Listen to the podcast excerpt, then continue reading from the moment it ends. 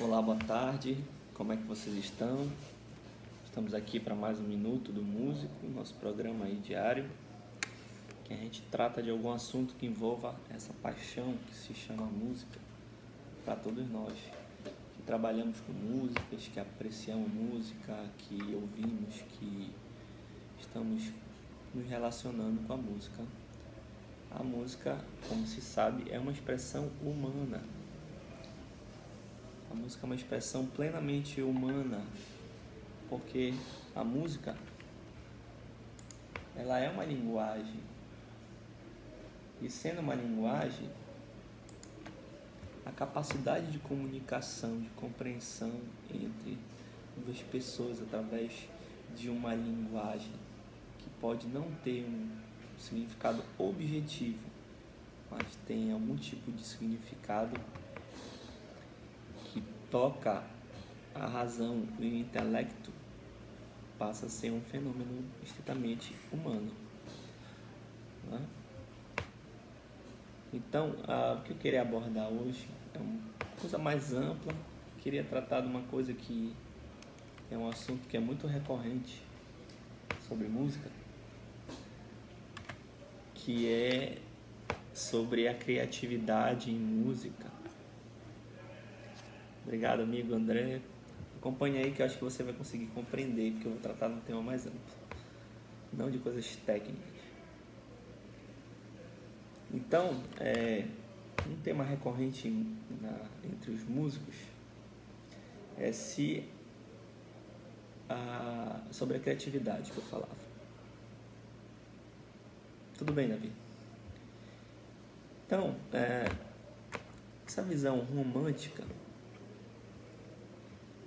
de que o espírito humano, que no caso é uma contraposição, à visão clássica e do período clássico da música, que o espírito humano precisa se libertar é, desse equilíbrio, dessas regras colocadas, dessas estruturas que são impostas para poder se expressar. Reflete e reverbera até hoje né, contemporaneidade, né? Fale, meu amigo Marcos, não sei se é o Marcos ou se é o Cohen. Então, essa reverberação dessa, desse conceito de que a música, como expressão da alma, ela serve para nos libertar de amarras, estruturas para poder nos expressar de maneira mais plena, uma concepção tipicamente romântica que fazia uma contraposição ao classicismo, que era a ordem, o equilíbrio, a busca de ideias clássicas que estavam relacionados a essa questão da virtude, do meio termo das coisas. Não, e a expressão humana precisa buscar os limites é, dos sentimentos, das emoções, dos afetos. Ela acaba reverberando até hoje, até a atualidade, no sentido que eu posso dizer que é um sentido muito danoso a quem pratica e se propõe a ser músico, que é o sentido de que a música é inspiração. Então eu vou sentar à beira da árvore, eu vou olhar a lua, eu vou apreciar a natureza e de repente eu vou fazer uma obra-prima ou tirar ela do meu bolso. Né? Essa visão muito equivocada do que era a proposta romântica inicial. Vejam bem, os românticos foram educados por uma mentalidade clássica. Eles foram educados de forma organizada, forma estrutural, tá? Manda um beijo para vocês, Suzana. Presta atenção aí no, no minuto no programa e contribua aí com os comentários. Vê se você concorda com o que eu estou apresentando aqui. Isso para todos os nossos ouvintes também. Né? Então, os românticos foram educados com essa visão de equilíbrio, de estrutura, de, de formalidade, de, de instrução, de tradição. Então, eles tinham bases, eles tinham substância para a partir daí querer romper, querer avançar e propor que eles tinham que desconstruir o que estava desconstruído para tentar ampliar os horizontes da expressão artística musical. Tá? E essa é uma visão que, que é óbvia, a gente percebe isso. O caso é que, desde lá até hoje, a música quer ter e as artes querem ter esse ideal romântico de romper, de desconstruir, de quebrar. Só que para eu romper alguma coisa, eu primeiro tem que ter alguma coisa que está plena, que está completa. Para eu quebrar alguma coisa, eu preciso primeiro ter essa coisa inteiriça, senão eu não consigo quebrá-la. Para desconstruir algo, eu preciso primeiro construir algo. Eu não desconstruo algo que eu não construí. Então, é, a, esse equívoco da inspiração que desce do céu e que faz a gente poder romper as barreiras, hoje ainda, sem as bases, sem a estrutura, sem a formação, sem uma, uma questão sólida que a tradição nos traz, ela é completamente equivocada. Você não desconstrói nada que você não construiu. Então a música não é inspiração se ela não tem bases de esforço, de dedicação, de disciplina, de estudo, de olhar para a tradição, de olhar para o que já foi proposto, já foi construído. Não dá para fazer isso sem, sem uma, fazer uma coisa sem a outra. Então é, é uma frase que eu sempre alerto os estudantes, né? Os estudantes. A música é 10% inspiração, 90% transpiração. Tem que suar antes de desconstruir, antes de propor uma coisa inovadora. Você tem que primeiro verificar se o que você não está falando não tem nada de inovador. Você só está achando que aquilo é inovador, mas está propondo mais do mesmo. Você não tem estrutura, conhecimento suficiente, nem mesmo para explicar as bases daquilo e você está propondo desconstruir aquilo. Isso é ilusão. Isso é às vezes justificativa de artistas que não têm conteúdo substrato e estão dizendo que aquilo que eles estão fazendo é uma desconstrução, porque eles desconstroem tudo. Mas eles não têm substrato, não têm é, é, substância, não tem informação, não tem bagagem, não tem conhecimento, não tem nada que prove que eles realmente têm consciência de estar desconstruindo algo. É pura narrativa, é puro discurso para justificar uma incompetência. Não sei se vocês conseguem compreender onde eu estou tentando atingir.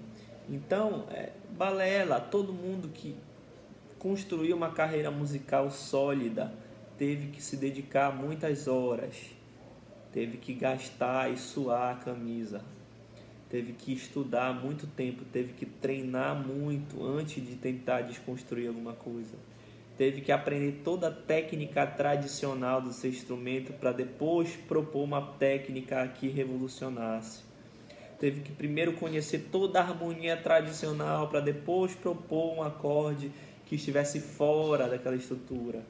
Teve que conhecer toda a ideia de contraponto, toda a ideia de, de, de análise musical, de construção melódica para desconstruir, para tentar quebrar fragmentar a concepção de melodia. Ninguém faz nada que desconstrua ou que inove ou altamente inspiradora sem ter uma base. Você tem que ter uma base para poder propor algo novo. Você não vai propor nada novo. Né? Eu digo também para os meus alunos na aula de harmonia: não existe nenhuma harmonia nada que você faça dentro da tonalidade que já não tenha sido feita. Não existe. Então, não se arrogue como o grande inspirado, inovador que está fazendo uma coisa super diferente. E isso nada mais é do que falta de conhecimento, falta de humildade e principalmente soberba. Você está se colocando como alguém que é maior do que toda uma tradição que foi construída por várias e várias pessoas, por várias gerações, nos vários séculos. Então, não faça isso. Primeiro, a, a melhor maneira de ser criativo, inventivo, inspirado, né? É, imaginativo, todas essas, essas palavras, é copiando. Você vai copiar o que os melhores exemplos que você tem. Porque, claro, quando você copia vários exemplos, você sendo uma pessoa com a sua personalidade e você copiando os exemplos de melhor que você conhece, claro que o produto vai ser uma coisa diferente e você vai estar inovando, de fato inovando. Porque você se baseou sobre coisas que já existem, que você domina e conhece e colocou a sua personalidade naquilo. Essa é a verdadeira inovação. Não se inova, não se é inspirado sem colocar os pés no chão. Não existe isso em arte. E eu só quero relembrar para vocês, né, para concluir, que a palavra arte vem de ars do latim, que veio do grego, que é tekné, ou seja, é uma técnica. Então, a arte é uma técnica para fazer alguma atividade. Né? Então, a arte pode ser uma técnica para expressar o seu sentimento, para provocar o afeto nas pessoas, para é, plasmar um mundo que não existe. Pode ser um mundo auditivo também. Oi, Raquel. Acompanhe aí e faça o seu comentário. Pode ser um mundo auditivo, pode ser uma narrativa auditiva também. Mas a arte é uma técnica que serve a isso. E essa técnica vai ter várias etapas. Você não vai tocar é, arpejos difíceis, notas duplas aí do violino, acordes com sétima, nona, sem você aprender as notas da escala, sem você aprender os intervalos sem você aprender as bases. Ah, porque agora eu vou fazer uma música contemporânea e senta no piano e toca qualquer coisa, né? Bate lá, como se fosse uma criança brincando, né? É, tem essa piada, né, que a gente costuma fazer. Você não fez nada, porque você não tem consciência do que você fez. Uma pessoa tocar algumas teclas aleatórias e escrever aquilo e chamar de música, aquilo, ela primeiro teve que compreender muitas outras questões. Ela conseguiu desconstruir algo que estava construído. Você não, você nem construiu como é que você quer desconstruir. Você está fazendo uma brincadeira, você está brincando com a filosofia, com a arte, com a profissão, com a carreira de outras pessoas. Você está brincando de ser músico. Tá? Então esse era o recado, um recado mais assim, mais filosófico, mais, mais, mais é, fático, né? tentando chamar a atenção de vocês para essas questões. Obrigado pela presença. Voltem sempre. De vez em quando a gente vai tratar desses assuntos mais gerais que dizem respeito a essas coisas. Até mais.